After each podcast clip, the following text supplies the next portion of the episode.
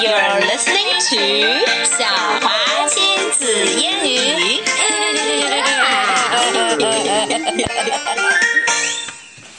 Okay, Emma, let's tell the short version of the story Cats. in a bag.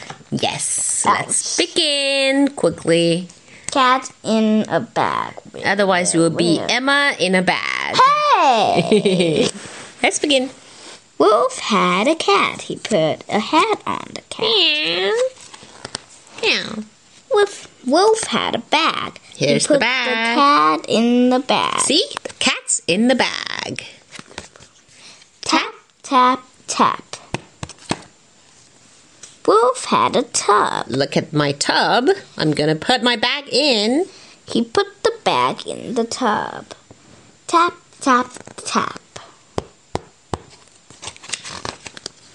Wolf had a tin. See this tin? He put the tub in the tin. Tap, tap, tap. Wolf had the cat in his hat. And ta-da! Here's my cat. Oh, that's not a good trick, said Floppy. and so The real